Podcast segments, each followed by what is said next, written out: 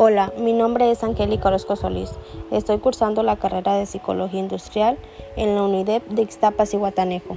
Actualmente estoy cursando el décimo cuatrimestre, llevando a cabo la materia de ergonomía, con el tema efectos de la temperatura inadecuada, la mala ventilación y la vibración son uno de los factores muy importantes que se llevan a cabo dentro de la ergonomía.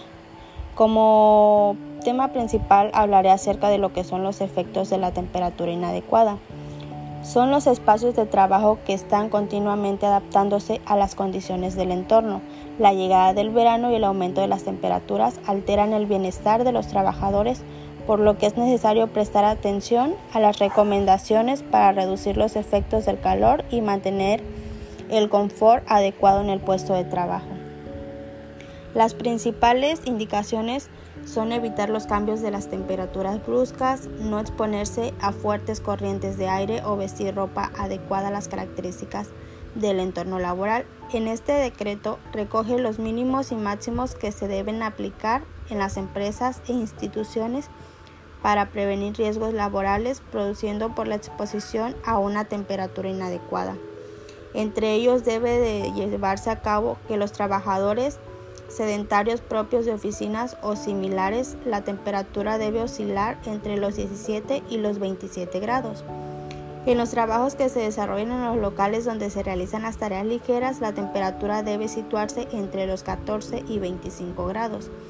El estrés térmico es el resultado de la exposición de un trabajador a una temperatura poco adecuada en función no solo la temperatura ambiente, sino también los factores como la humedad, la ropa de trabajo, la intensidad de los labores, etc.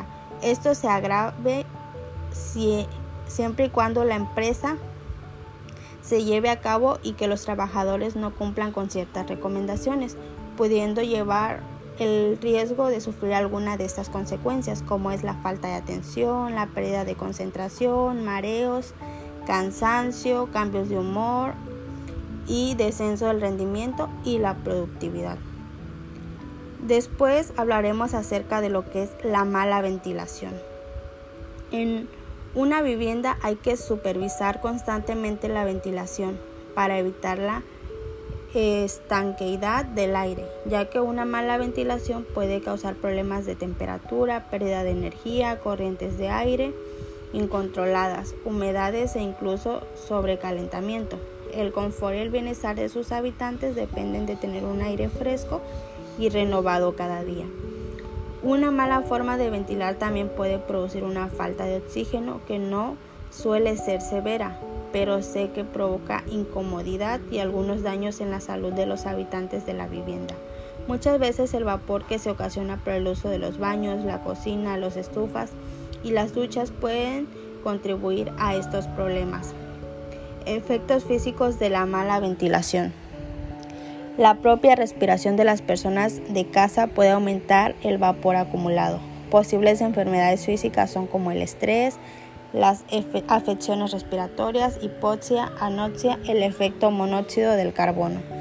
Uno de los ejemplos que se pudieran llevar a cabo acerca de la mala ventilación es que los estímulos visuales como horizonte en movimiento, la mala ventilación debida a los humos, monóxido de carbono, vapor, en muchas circunstancias asociados al vehículo de transporte y los factores emocionales, como el miedo o la ansiedad, actúan junto con el movimiento para precipitar un ataque.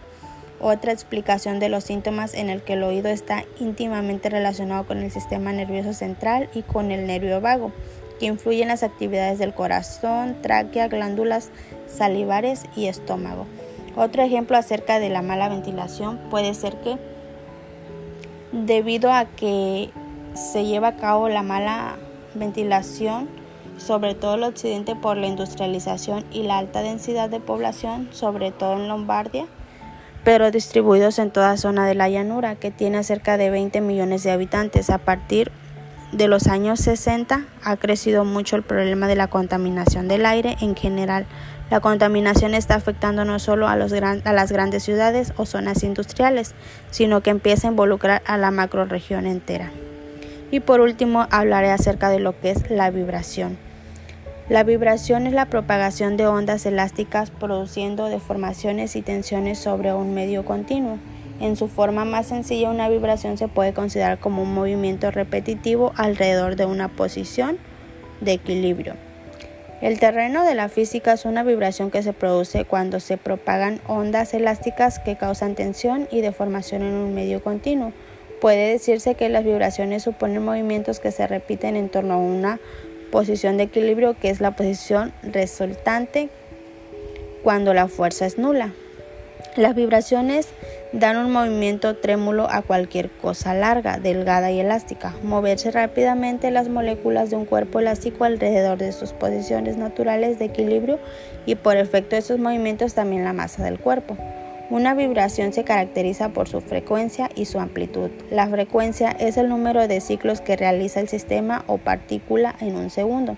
La amplitud de la vibración es la distancia entre un máximo y un mínimo del sistema alrededor de la posición de la referencia.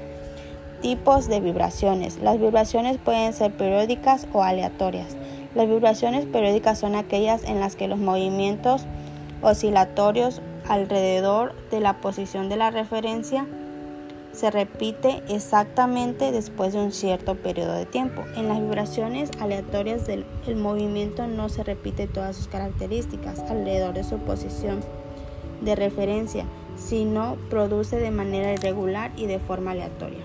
Las vibraciones de un sistema también pueden clasificarse como libres o forzadas y ambas pueden amortiguarse a su vez. Vibración libre es la vibración que un sistema ejecuta cuando se repara de su posición de equilibrio y se abandona libremente. Vibración forzada es el movimiento vibratorio realizado por un sistema mecánico cuando su movimiento es forzado por una perturbación externa. Y por último, la vibración amortiguada son aquellas en las que cada ciclo del sistema pierde energía debido a las características disipativas de la misma razón por la cual amplitud de la oscilación está disminuyendo. Bueno, pues eso sería todo de mi parte, ya que es muy importante llevar a cabo cada uno de estos factores dentro de la ergonomía y dentro de la área de, de trabajo dentro de una organización.